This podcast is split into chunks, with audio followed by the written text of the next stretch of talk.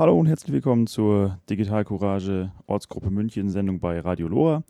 Mein Name ist Lars Tebelmann und äh, heute werden wir wieder eine Nicht-Live-Sendung haben. Das heißt, im Gegensatz zu vor Corona, wo ja jederzeit angerufen werden konnte, ist das ja eine Aufzeichnung. Also leider heute keine Möglichkeit, sich im Studio zu melden. Bei Rückmeldungen einfach gerne eine E-Mail schreiben. Ich komme später noch drauf, welche Adresse da geeignet ist. Genau, ich habe heute ähm, drei Themenblöcke quasi vorbereitet. Im Wesentlichen ähm, einmal so ein bisschen, was macht Digital Courage gerade auf der politischen Ebene und auch auf der technischen. Ähm, und dann einmal ein ganz wichtiges Event, das im September ansteht. Äh, konkret heißt es, wir werden uns einmal angucken, ähm, Digital betreibt seit neuestem einen sogenannten Tor Exit Node, der auch ganz gut läuft. Da werde ich mal ein bisschen erläutern, was das genau ist, warum das wichtig ist und warum es vielleicht auch für die Zuhörerinnen und Zuhörer ganz sinnvoll sein könnte, sich mal mit dem Tor-Netzwerk zu beschäftigen oder dieses zu nutzen. Dann ähm, schauen wir uns quasi so ein politisches Thema an. Und zwar geht es darum, dass ähm, ab 2021 geplant ist, Fingerabdrücke in den Personalausweisen zu speichern, was bisher ja freiwillig ist. Das wird sozusagen aufgrund einer EU-Verordnung dann im nächsten Jahr kommen. Genau. Und auch da wird es ein bisschen darum gehen, warum ist das gefährlich oder warum ist das nicht wünschenswert und was kann man vielleicht persönlich dagegen tun oder sich zumindest ein bisschen herauszögern, bis es einen betrifft. Genau, der große dritte Themenblock sind dann die sogenannten Big Brother Awards. Die sind hier in der Sendung auch schon ein paar Mal gefallen. Die werden dieses Jahr, ähm, hätten sie schon stattfinden sollen, sind jetzt verschoben worden auf den September. Und da möchte ich einfach ein bisschen Werbung machen und äh, da nehme ich einfach nochmal Rückgriff auf ähm, eine Laudatio aus, den, aus dem vorletzten Jahr und werde da so ein bisschen was zu erzählen. Genau, wie jedes Mal werde ich jetzt für diejenigen, die hier einschalten und Digital Courage noch nicht so gut kennen, nochmal ein paar Worte zu Digital Courage verlieren. Es ist ein Verein, den gibt es jetzt schon sehr lange, ähm, und zwar seit über 30 Jahren, ähm, setzt sich für Grundrechte und Datenschutz ein. Also neudeutsch wäre das so eine NGO, also nicht Regierungsorganisation. Das heißt, es geht durchaus darum, ins politische Geschehen einzugreifen und es kritisch zu kommentieren. Ähm, die Arbeit äh, umfasst sehr viele Komponenten. Also es gibt einmal ganz klar die, die politischen Kampagnen, wo es darum geht, erstmal Aufklärungsarbeit zu leisten. Das heißt einfach zu zeigen, welche Gesetzesentwürfe sind gerade in der Mache, die vielleicht den Datenschutz negativ oder auch positiv be betreffen. Ähm, wo werden vielleicht Bürgerrechte zu Unrecht äh, eingeschränkt und einfach da sozusagen ein Bewusstsein für zu schaffen, was dann auch wieder erlaubt, darauf basierend zu handeln. In diese Kategorie fallen sicherlich auch die Big Brother Awards, die dieses Jahr zum 20 Mal stattfinden in Bielefeld und von Digital Courage mit ausgerichtet werden. Ähm, das ist halt eine Veranstaltung, eine Gala-Veranstaltung, wo Datenschutz-Sünderinnen äh, und Sünder ausge ausgezeichnet werden, in Anführungsstrichen. Ja. Genau, auch das ist der Grund, warum wir sie heute in der Sendung quasi haben. Ja. Dann gibt es den praktischen Teil, das ist sozusagen die digitale Selbstverteidigung. Und an diesem Stichwort läuft das. Also, was kann ich als Einzelne oder Einzelner tun, um halt meine, mein Risiko von Datenschutz- und Sicherheitsverstößen oder Lecks sozusagen ähm, zu minimieren. Dazu gehören dann zum Beispiel, was kann ich in meinem Browser tun, um den besser einzustellen, wie kann ich meine Kommunikation verschlüsseln und allerlei andere Themen. Auch da gibt es bei Digital Courage Informationen zu. Konkret gibt es das Ganze auf der Website, also wer sich da genauer informieren möchte jetzt an der Stelle, gibt es einfach digitalcourage.de in einen Browser ein. Da sind dann auch oben verschiedene Themen aufgelistet, also sowohl die politischen als auch halt technische Dinge. Ähm, und da kann man sich dann in einzelne Themenbereiche und vielleicht auch Themen dieser Sendung nochmal genauer einlesen. Genau, wer dann dauerhaft irgendwie Informationen darüber möchte, was gibt es an Neuigkeiten, da gibt es auch die Möglichkeit, sich in einen Newsletter einzutragen. Kriegt man halt irgendwie ein einmal im Monat, also das E-Mail-Postfach leidet nicht so sehr darunter, kriegt man dann zusammengefasst, was Digital Courage so in dem letzten Monat getrieben hat und wie die Projekte halt vorangehen. Ja, und wenn sie dann irgendwann dahin kommen, dass das äh, vielleicht eine sehr unterstützenswerte Sache ist, dann gibt es auch die Möglichkeit, eine Fördermitgliedschaft abzuschließen, also einen regelmäßigen monatlichen Beitrag zu leisten, damit diese Arbeit auch fortgeführt werden kann. Ist auch alles steuerlich absetzbar, also genau. Denken Sie mal drüber nach. Wunderbar. Jetzt ist das Ganze hier eine Radiosendung von ähm, der Ortsgruppe München von Digital Courage. Also Ortsgruppe heißt, Digital Courage hat einen Hauptsitz in Bielefeld und es gibt aber in verschiedenen anderen Städten Deutschlands Gruppen, die dann halt vor Ort Veranstaltungen ausrichten oder sich halt auch treffen. Genau. Und das machen wir in München jetzt seit mittlerweile über vier Jahren. Das ist ein relativ äh, harter Kern so. Also wir sind jetzt regelmäßig so fünf bis sieben Leute, die sich dort treffen.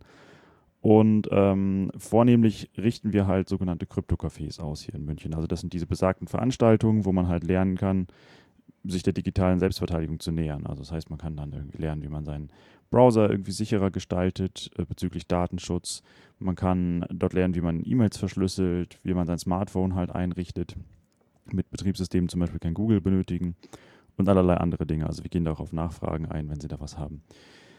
Ja, an der Stelle kann ich schon mal darauf hinweisen, also wer das mal live erleben möchte, es wird im Herbst wieder eine sogenannte Herbstreihe geben. Das haben wir in den letzten Jahren auch veranstaltet. Das sind dann immer drei Termine, an denen wir zum einen mal eine digitale Selbstverteidigungsveranstaltung anbieten und in der Regel noch ein Diskussionsforum oder halt äh, ein bisschen Lesen gegen Überwachung, also ein bisschen Literatur besprechen. Ähm, die genauen Termine stehen aktuell noch nicht fest. Das Ganze wird vermutlich in Kooperation mit dem Jugendinformationszentrum hier in München stattfinden. Und ähm, wer sich dafür interessiert, da lohnt es sich auf jeden Fall auf der Webseite mal Ausschau zu halten oder sich in den Newsletter einzutragen. Ähm, das ist aufgrund der ganzen Corona-Situation gerade noch nicht ganz komplett durchgeplant, aber wir planen, also wir haben es definitiv vor.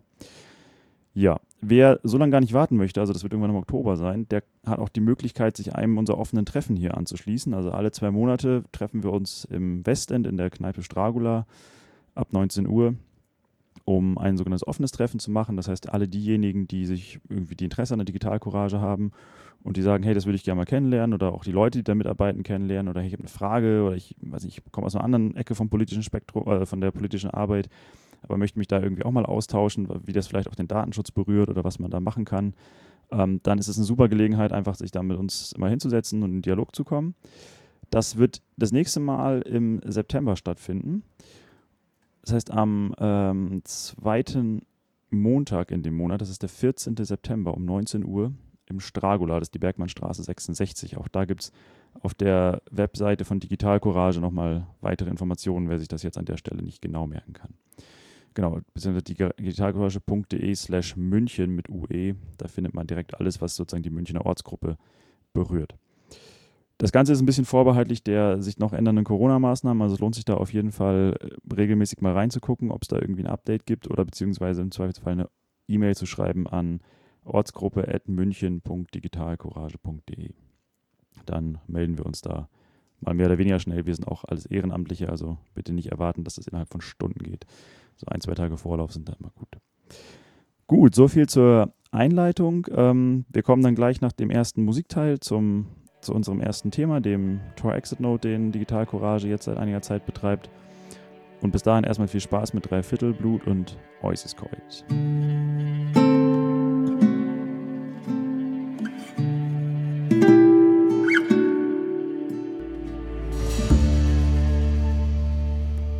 So, und damit herzlich willkommen zurück bei Radio Lora und Digital Courage Ortsgruppe München.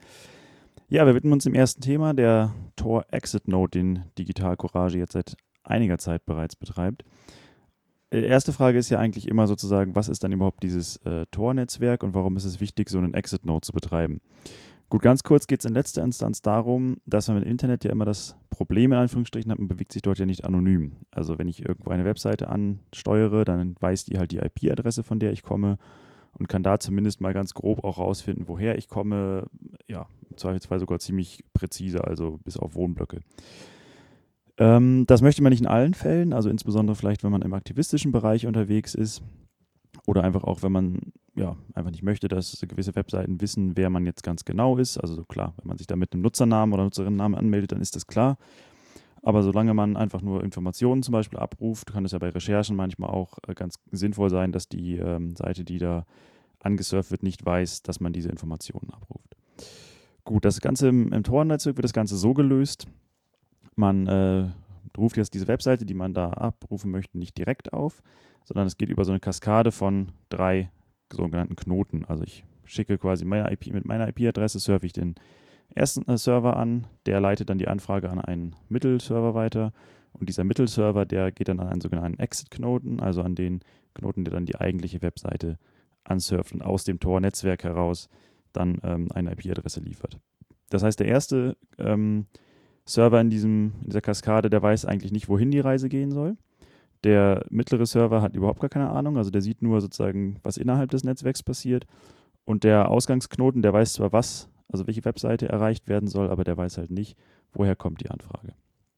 Ähm, das Ganze gibt es jetzt schon relativ lange, über 20 Jahre, kommt äh, aus den USA, also wurde ursprünglich mal von den ähm, US Naval Office mitentwickelt, wird da teilweise auch noch betreut, aber versucht sich halt in den letzten Jahren zunehmend auf unabhängige, also wird auch sehr viel über Spenden finanziert Und auch das war halt innerhalb des Netzwerks in den letzten Jahren eine sehr kritische Diskussion.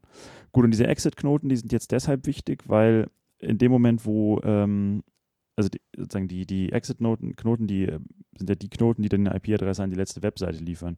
Und im Zweifelsfall, auch wenn da halt meinetwegen so halblegales Zeug betrieben wird, auch von Anwälten dann ähm, die Rückfragen bekommen. Das heißt, da ist es halt dann auch äh, ganz gut, wenn dann eine Organisation dahinter steckt, die sich das halt sozusagen mit, damit auch auseinandersetzen kann. Weil in der Regel kann man dann schon plausibel machen, dass man ja nur diesen ähm, Exit-Knoten betreibt und damit eigentlich nicht äh, belangt werden kann. Genau. Außerdem ist es natürlich so, wenn jetzt Geheimdienste versuchen, in großer Zahl solche Server im Tor-Netzwerk zu betreiben, ähm, es schon auch Angriffe gibt, wo man oder Szenarien gibt, wo man sich denken kann, dass sie sozusagen zumindest einen Teil des ähm, Netzwerks ähm, entschlüsseln können. Und deswegen ist es auch gut, wenn das unabhängige Organisationen wie Digitalcourage betreiben, wo man sich halt darauf verlassen kann, dass das nicht der, ähm, der Fall ist. Ja, Genau. Ähm, wie kann ich das jetzt selber nutzen? Also wenn ich sage, ui, das ist ja eine gute Idee, ich möchte eigentlich auch immer möglichst anonym im Internet sein. Es gibt den sogenannten Tor-Browser, das ist im Prinzip ein Firefox-Browser, der schon alles äh, Notwendige vorkonfiguriert hat, den man dafür auch hernehmen sollte, weil wenn man jetzt einen Browser irgendwie nur mit einem über Tor laufen lässt, dann ist man unter Umständen auch über die Browser-Konfiguration wieder erkennbar. Sogenanntes Fingerprinting. Also da gibt es auch bei uns auf der Webseite ein paar Informationen dazu. Aber mit diesem Tor-Browser ist man, hat man quasi einen Browser, der genauso konfiguriert ist wie alle anderen Tor-Browser, die hergenommen werden und damit ist man relativ anonym. Also man muss da, natürlich gibt es auch ein paar Nutzungshinweise, die man mal sich durchlesen kann, aber im Wesentlichen ist man damit schon auf einer ganz guten Seite.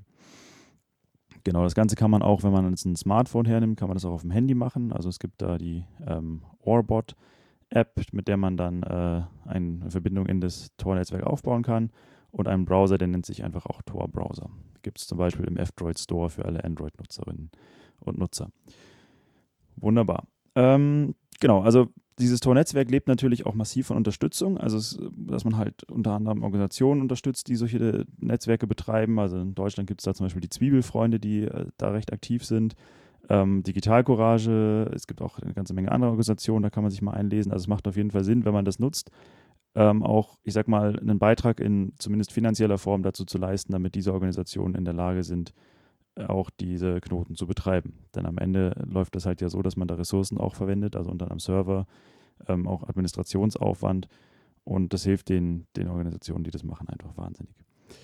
Gut, wer sich jetzt nicht zutraut, diesen ähm, Tor-Browser selbst zu installieren oder zum Beispiel den auch mobil nutzen möchte, also sozusagen, wenn man mal an einem anderen Rechner unterwegs ist, dass man den von einem USB-Stick starten kann, da gibt es auch bei Digital Coral ein tolles Angebot, das schon seit Jahren betrieben wird. Ähm, den sogenannten Privacy Dongle. Also das ist im Prinzip ein ähm, USB-Stick, auf dem ein Tor-Browser aufgespielt ist und äh, so konfiguriert ist, dass man den, wenn man ihn in einen Rechner über USB reinsteckt, direkt lossurfen kann und sicher lossurfen kann.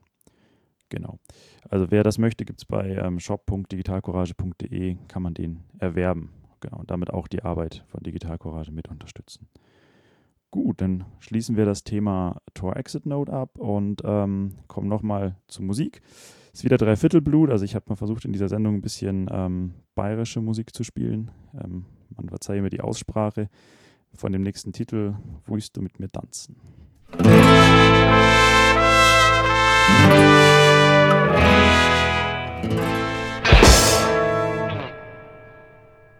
Radio Lora? Nie gehört. Ist ja unerhört. Lora München auf der 92.4. Politisch, kritisch und unbequem. So, und damit herzlich willkommen zurück bei Radio Lora und Digital Courage Ortsgruppe München. Der zweite Themenblock, über den wir heute mal reden wollen, sind äh, Fingerabdrücke im Personalausweis und warum sie da eigentlich nicht hingehören. Das ähm, Ganze geht darauf zurück, dass das EU-Parlament 2019 eine Verordnung beschlossen hat, nach der halt in EU-Dokumenten, ähm, also in den Personalausweisen oder Aufhaltsdokumenten, Fingerabdrücke zu speichern sind. Das Ganze hat noch ein bisschen größeren Rahmen. Es geht quasi um die Erhöhung der Sicherheit. Und äh, in Deutschland steht die Umsetzung jetzt zum Jahr 2021 an, genau genommen zum 2. August 2021. Ab diesem Zeitpunkt wird dann quasi anlasslos von allen Bürgerinnen und Bürgern, die einen Personalausweis beantragen, werden zwei Fingerabdrücke genommen, einmal von der linken und einmal von der rechten Hand, äh, jeweils den Zeigefinger. Das heißt, im Prinzip werden an dieser Stelle dann Millionen rechtskonforme Menschen behandelt wie Tatverdächtige. Und das äh, ist aus Digitalcourage-Sicht äh, ja, undemokratisch und eigentlich nicht zu halten. Konkret äh, ein Schritt, um dem jetzt erstmal kurzfristig zu entgehen, ist natürlich, sich einen Personalausweis vor Ablauf dieser Frist zu beantragen. Der ist zumindest mal zehn Jahre gültig und hat dann keine Fingerabdrücke drin, weil aktuell ist es so, dass die äh, Speicherung von Fingerabdrücken im Personalausweis noch freiwillig ist. Also im Reisepass ist es auch seit einigen Jahren so, dass äh, Fingerabdrücke genommen werden. Aber im Personalausweis kann man aktuell als ähm, äh, Beantragende da entscheiden, ob man das möchte oder nicht. Und natürlich der zweite Teil, das ist der langfristigere, man muss halt auch politisch aktiv werden, um gegen dieses Gesetz zu arbeiten. Und das Ganze ist jetzt gerade recht aktuell, weil zum 10. September 2020, also in gut vier bis fünf Wochen, im Bundestag darüber entschieden werden soll. Also es gibt aktuell vielleicht noch die Gelegenheit, die Parlamentarier und Parlamentarierinnen in äh, die Richtung zu bewegen, dieses, äh, diese Fingerabdrücke aus, dem, aus der Gesetzesvorlage herauszulassen. Genau, also es ist nämlich sozusagen so, eine, eine Verordnung muss quasi nicht eins zu eins umgesetzt werden, sondern es gibt da gewissen Spielraum in den, den Ländern.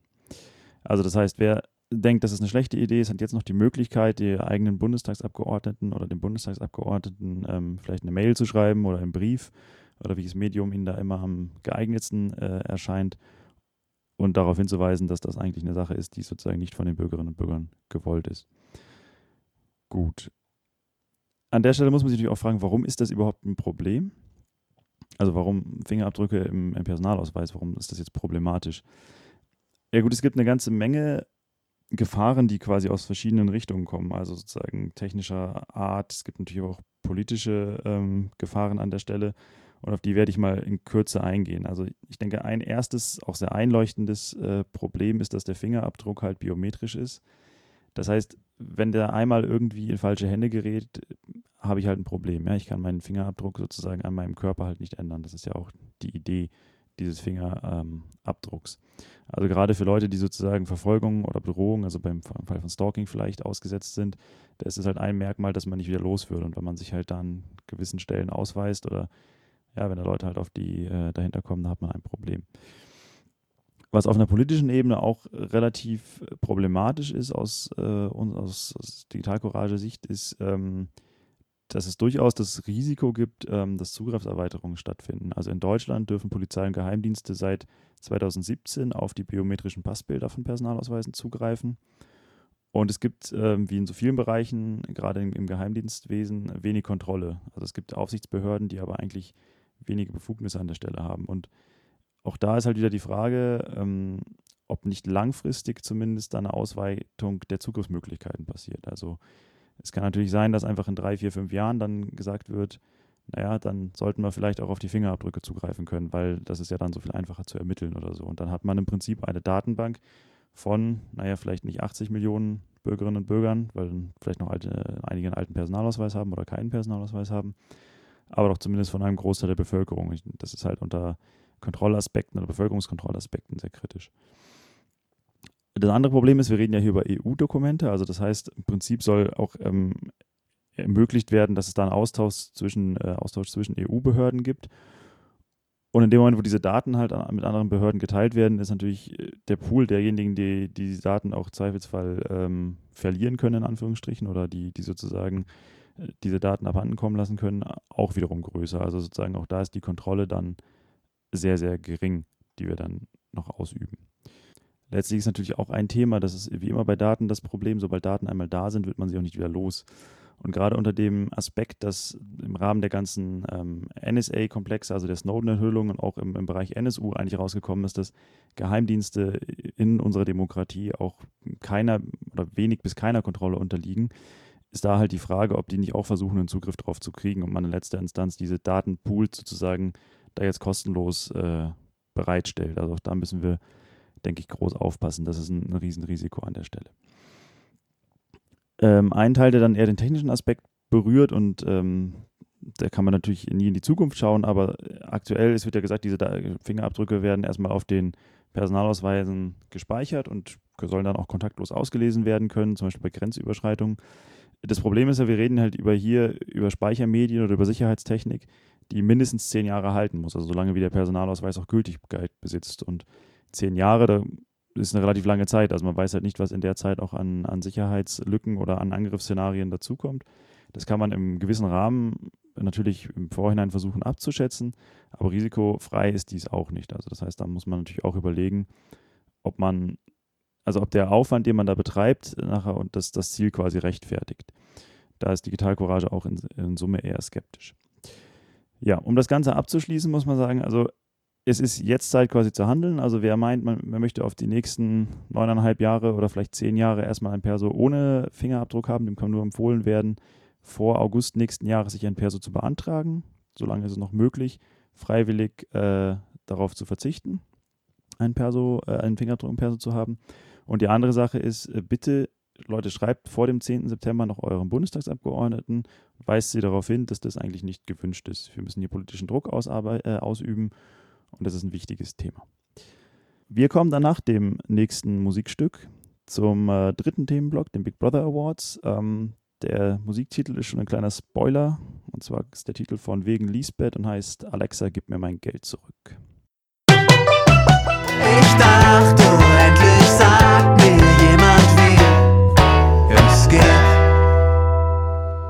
Hallo und herzlich willkommen zurück bei Digital Courage Ortsgruppe München bei Radio Lora. Wir widmen uns jetzt dem dritten Themenblock, das sind die Big Brother Awards.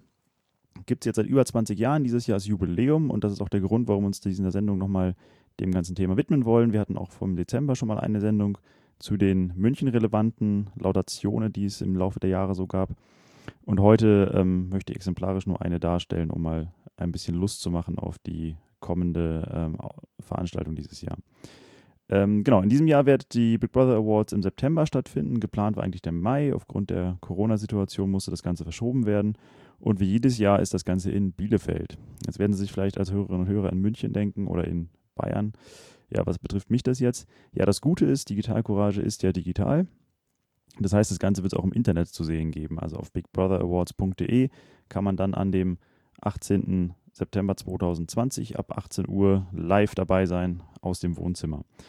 Das heißt, äh, Sie werden dann sozusagen die ganz aktuellen Preisträgerinnen und Preisträger sehen und müssen gar nicht im, auf den nächsten Tag warten, wo es dann in der Süddeutschen auch zu lesen ist. Und Sie sehen im Gänze das Kulturprogramm, das drumherum ist, ähm, also eine wirklich lohnende Veranstaltung.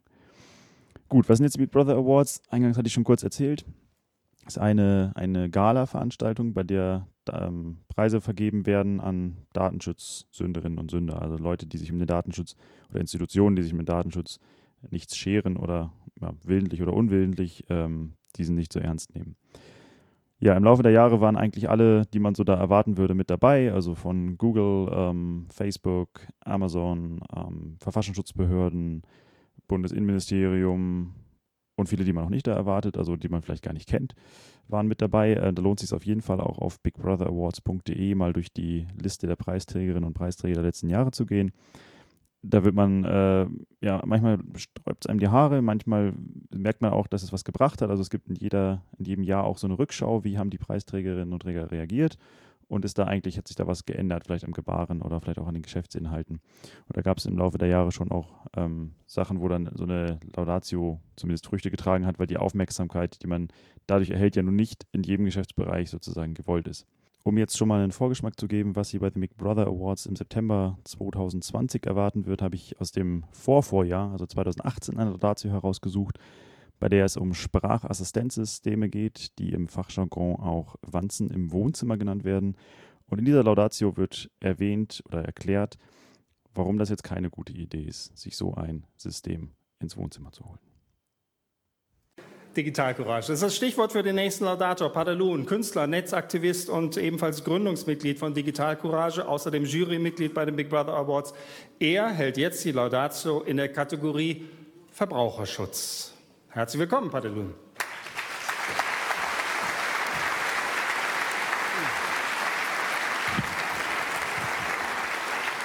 Ach ja. Ja, ja, jetzt denken sicher alle, endlich kriegt Facebook einen Award wurde auch schon im Vorfeld gefragt, nee, die kriegen keinen, die habe ich nämlich schon 2011 bekommen. Hat Rena Tangens damals schon vorgetragen, die Laudatio. Also da ist, hat noch nichts wirklich Neues dazugekommen. Sie arbeiten jetzt an Neuem, aber bis jetzt hat es nicht geklappt. Fragen wir doch mal jemanden, der sich auskennt mit allem auf der Welt, was so passiert aus der großen Datenblase, wer denn den Big Brother Award in der Kategorie Verbraucherschutz bekommt. Äh, fragen wir doch mal Alexa, wer bekommt den Big Brother Award in der Kategorie Verbraucherschutz?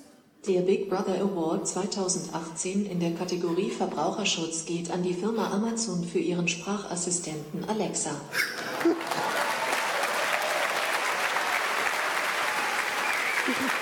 Ja.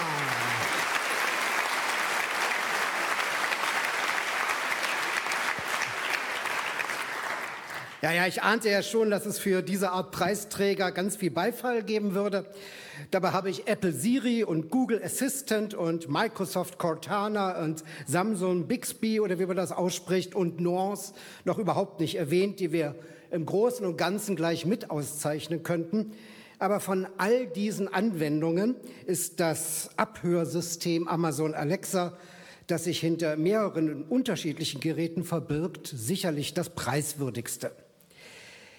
Das Gerät lauscht so 24 Stunden am Tag in meiner Wohnung, weil es darauf lauert, dass ich mal so das Wort Alexa sage. Hat ja gerade funktioniert. Ne? Sobald es dieses Wort hört, zeichnet es die nachfolgenden Sätze auf und sendet diese zur Analyse an die Rechner in der Amazon Cloud. Dort wird mein Text übersetzt, durchanalysiert und dann werden Aktionen fernausgelöst. Also es geht mit Technik, da laufen dann keine Leute zu mir in die Wohnung oder so. Zum Beispiel wird ein Timer oder Wecker gestellt, Musik meiner Stimmung entsprechend oder, danke Sarah, entsprechend dem, was das System dafür hält, äh, äh, abgespielt, ein Trommelwirbel gestartet oder auf Amazon ein neuer Goldhamster bestellt. Mit diesem Alexa will Amazon noch mehr Macht im Online-Versandhandel kriegen. Damit wird Amazon noch weiter zu dem, was Marc-Uwe Kling in seinem Buch Quality Land The Shop nennt. Also ist jetzt die Frage, zeichnen wir etwa wirtschaftliche Cleverness und Erfolg mit unserem Negativpreis aus? Nee. Zu groß zu werden und die Hybris anzustreben und damit wirklich gefährlich zu sein, das ist verwerflich und damit preiswürdig. Muss ich mehr sagen? Ich, muss ich wirklich begründen, warum eine Abhörschnittstelle, die sich zum Beispiel als Wecker tarnt, aber ein allwissender Butler in fremden Diensten ist, der sich von mir höchstpersönlich ins Schlafzimmer tragen und an das weltweite Überwachungsnetz anschließen lässt, einen Big Brother Award bekommen soll? Nee, das muss ich nicht, oder? Also könnte ich sagen, herzlichen Glückwunsch, Alexa, und gut, Herr Liebold, übernehmen? Nein, nein, nein, nein, nein. Ich habe natürlich noch mehr zu sagen. Rena Tangens in ihrer Laudatio zur Smart City sprach äh, von der perfekten Verbindung des totalitären Überwachungsstaates aus George Orwells 1984 und den normierten, nur scheinbar freien Konsumenten in Huxleys schöner neuen Welt. Und diese Sprachassistenten, diese sogenannten, das sind die lästige Ergänzung zum totalen Überwachungssystem, das sich smart nennt, aber teuflisch ist. Skylla und Charybdis in einem. Das Private, also Alexa, und das Öffentliche, smarte Straßenlaternen, wenden sich demnächst dann komplett gegen mich. Es geht gegen meine Freiheit, gegen meine freie Entfaltung, gegen meine Würde. Bald wird es so sein, dass ich, wenn ich auf der Straße spreche, von der Straßenlaterne an der Stimme erkannt werde. Wer ich bin, hat das Gerät Alexa verraten, das mein Stimmprofil aufgesaugt und der großen imaginären Big Data Krake zum Verdauen vorgeworfen hat. Diese imaginäre Datenkrake weiß dann nicht nur, wen ich besuche, sondern auch, welchen Weg ich nehme, um diesen Besuch jemandem abzustatten. Heute, wo mit dieser Einführung quasi gerade erst begonnen wird, habe ich mir angewohnt, in einer fremden Wohnung erst einmal Alexa bestelle 100 Dosen Ravioli zu sagen. Und wenn die Wohnungsinhaber nervös reagieren, weiß ich, dass ich mich in einem verwandten Haushalt befinde.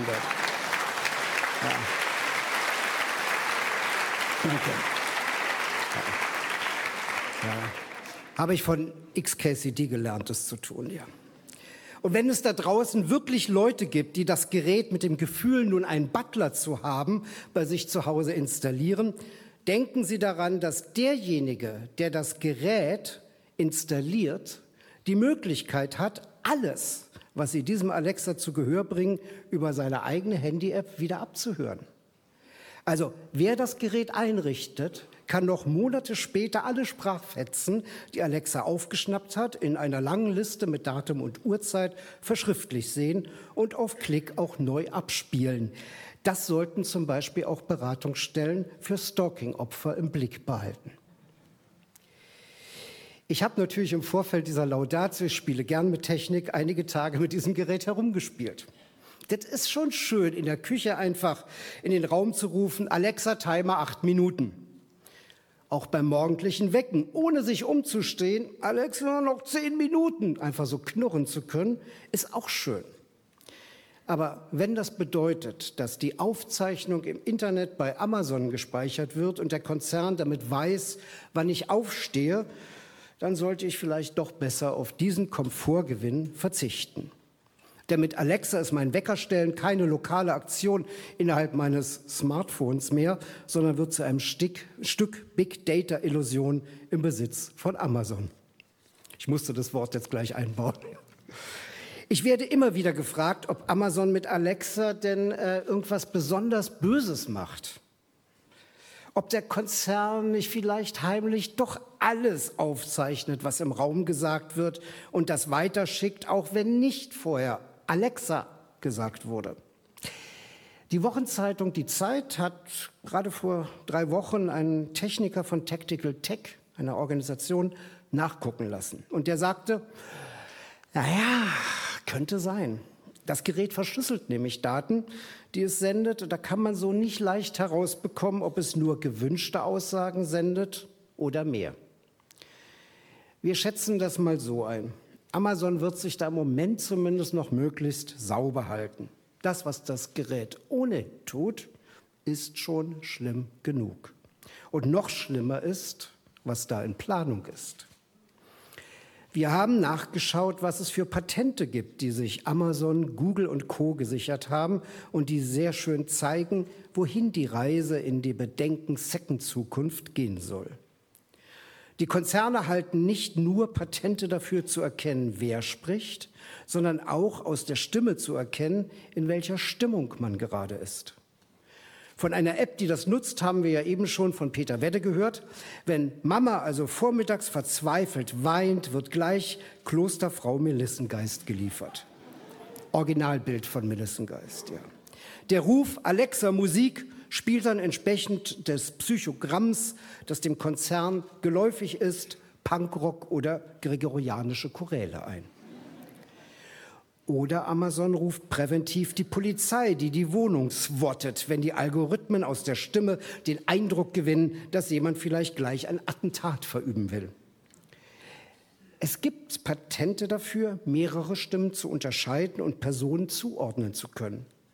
Da kann dann Klein Bubi noch so oft mit tiefer Stimme Alexa, zeig Porno sagen. Die Kindersicherung würde das verhindern. Die Nebenwirkung? Noch mehr manipulationsrelevante Informationen über die Privatsphäre und das Familienleben gehen an den Konzern. Und dass Alexa nur auf sein Schlüsselwort reagiert, ist auch bald Makulatur. Es gibt Patente, die den kompletten Audiostream nach bestimmten Keywörtern abfragen und dann Werbung abspielen. Auf die Frage, Schatz, wollen wir heute essen gehen, empfiehlt Alexa dann vorlaut das Sonderangebot bei Little Italy und reserviert gleich einen Tisch auf der Terrasse.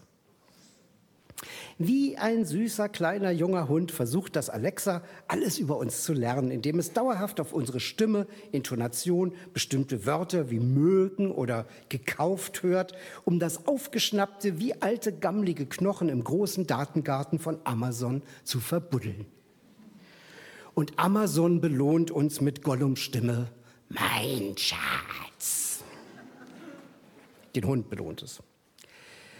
Ach ja, liebe Eltern, auch die Kinder im Kinderzimmer könnten automatisch verwarnt werden, wenn sie zu laut streiten. Oder die Eltern werden gewarnt, wenn die Kinder im Flüsterton gemeinsam etwas aushecken. Natürlich kennen auch Konzerne Kritik an ihren Produkten und jetzt sagen sie mal wieder, das sind doch alles nur Feature, die sie nur mal so als Patent angemeldet haben, das würden sie doch gar nicht einbauen wollen. Erstens, ich höre sowas seit 30 Jahren und sehe, dass alles, was niemals umgesetzt werden wird, heute Normalzustand ist. Und zweitens, wir können nicht wissen, ob diese Features mehr oder weniger heimlich oder auch offen implementiert und freigeschaltet werden oder es bereits schon sind. Es geht mal wieder nicht um Missbrauch. Es geht um das Potenzial, das dieses Gerät hat. Und das Potenzial, das die Firma Amazon hat, um genau das erbarmungslos auszunutzen. Zumal das Alexa wie ein Smartphone nichts anderes als ein Kleincomputer ist, für den alle möglichen Firmen jetzt sogenannte Skills, auf Neudeutsch Apps, programmieren, die wir auf dem Alexa-System installieren sollen und die alle wieder für sich irgendwie Daten aus dem Haus ins Netz schaufeln werden. Beispiel, da gibt es den Furz-Skill. Ja, der tut genau das, was Sie jetzt denken, aber äh, die Olfaktorik, äh, die Duftnote ist jetzt noch nicht mit dabei. Den Fox News TV-Skill, der erschreckenderweise auf Platz 1 der beliebtesten Skills steht den Abfallkalender-Skill, der in Bielefeld nicht funktioniert, wollte ich mal anmerken. Und Hunderte oder Tausende mehr. Hinterher will es wieder niemand gewesen sein, wie bei Facebook, die vorgeben, fassungslos zu sein, was diese böse Cambridge Analytiker mit ihren paar gesammelten Daten macht. Krokodilstränen, die sind böse, wir nicht. Dabei ist genau das Ausforschen von Menschen und ihren Angewohnheiten, ihren geheimsten Wünschen, ihren Freundschaften, ihren politischen Überzeugungen bis hin zu ihren Gesundheitsproblemen das Geschäftsmodell dieser Konzerne, so auch bei Amazon. Ich möchte den schwarzen Peter aber auch an die Menschen weiterreichen, die solche Spielzeuge in ihr Leben lassen und damit skrupellose Kaufleute dazu bringen, Instrumente herzustellen und zu verkaufen, die unsere Zivilisation gefährden.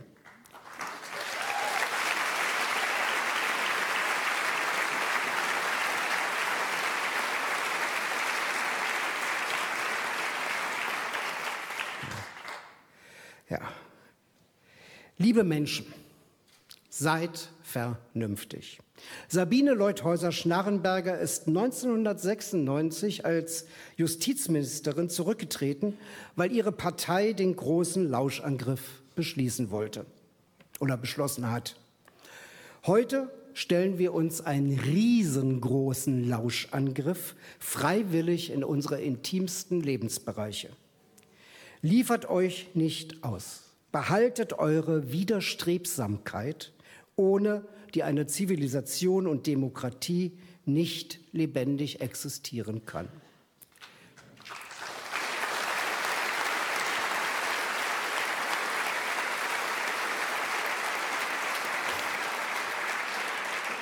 Und ja, das bedeutet, dass wir den Wecker noch ein paar Jahre lang von Hand stellen müssen.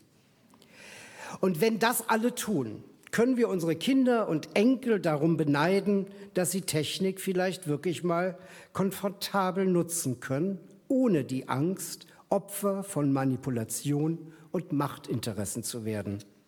Denn das ist unsere Aufgabe, jetzt dafür zu sorgen, dass wir Datenschutz und freiheitsfördernde Technik bekommen. Und das ist möglich.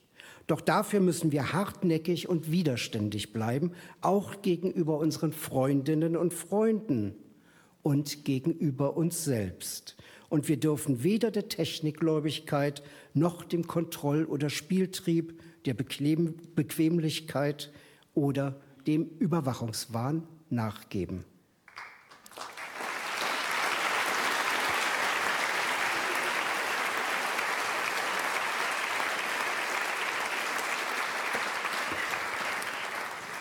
Herzlichen Glückwunsch, Alexa von der Firma Amazon, Amazon für euer Alexa zum Big Brother Award 2018. Und damit herzlich willkommen zurück bei Digital Courage Ortsgruppe München beim Radio Lora. Ja, eine sehr spannende Laudatio, die sehr viele Punkte angesprochen hat, warum Alexa und Co. sicherlich keine gute Idee im Wohnzimmer sind. Also wenn sie eine haben, Fenster auf und raus damit. Ja, oder auf den Müll, das ist vielleicht ein bisschen nachhaltiger. Äh, in jedem Fall keine gute Idee. Wie aktuell Digital Courage da eigentlich immer am Ball ist, zeigt unter anderem halt auch, dass im gleichen Jahr, also 2018, Ende des Jahres, ähm, also bezüglich Datensicherheit herauskam, dass Alexa diese Daten einfach aus Versehen an jemand anders geschickt hat. Also da hatte jemand bei Amazon eine Abfrage gemacht, was für Daten so über ihn verfügbar sind und hat dann einfach mal eine ZIP-Datei mit irgendwie 1700 Audiodateien zugeschickt bekommen, die äh, Mitschnitte von Alexa gezeigt haben. Das Blöde war nur, er hatte selber gar keine Alexa. Also das heißt, äh, das waren dann Mitschnitte Dritter. Ähm, laut Amazon war das natürlich ein tragischer Einzelfall, und es ist davon auszugehen, dass sie ihre Prozesse überarbeitet haben. Äh, aber das zeigt sozusagen exemplarisch einfach, wie schnell auch höchst sensible Daten, die da wirklich aus den eigenen vier Wänden kommen, ja, die sie verlassen können. Ein zweites Beispiel, an dem man merkt, dass so Daten dann auch Begehrlichkeiten wecken, war dann im letzten Jahr eine Stellungnahme der Bundesregierung zu einer FDP-Anfrage im Bundestag, aus der eigentlich hervorging, dass äh, die Position vertreten wurde, dass wenn solche Smart Home-Geräte installiert sind, die bei einer Durchsuchung unter dem Begriff Online-Durchsuchung fallen, der halt weniger voraussetzungsreich ist als zum Beispiel ein Lauschangriff. Also wenn jemand in der Wohnung abgehört werden soll, ist das an sehr hohe Hürden geknüpft, während Online-Durchsuchungen im Vergleich dazu verhältnismäßig einfach zu erwirken sind. Das heißt, mit der Installation einer solchen Wanze im Wohnzimmer äh, kommt man da sozusagen auch sehr Ermittlungstaktiken entgegen. Das bringt mich jetzt auch langsam zum Ende der Sendung. Ich danke schon mal fürs Zuhören in dieser knappen Stunde, die wir jetzt miteinander hatten. Ähm, ich möchte nochmal auf die Herbstreihe von Digital Courage München hinweisen. Also bitte gehen Sie auf digitalcourage.de slash München und schreiben eine E-Mail an ortsgruppe.münchen.digitalcourage.de, um da auf dem Laufenden zu bleiben.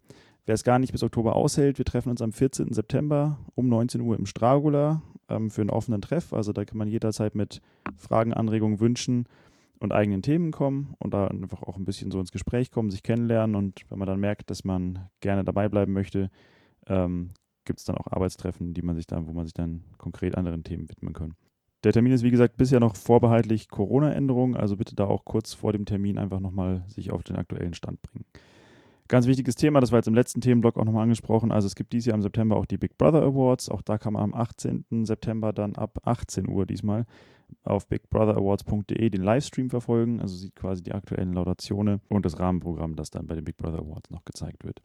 Nicht zuletzt möchte ich nochmal auf die nächste Sendung hinweisen. Ich werde wieder am 5. Oktober 2020, äh, wie immer um 19 Uhr, auf Sendung sein. Ähm, ich hoffe, dass es dann wieder auch die Möglichkeit zu einer Live-Sendung gibt, wo Sie anrufen können und wir uns vielleicht ein bisschen Gespräch, ähm, ins Gespräch kommen.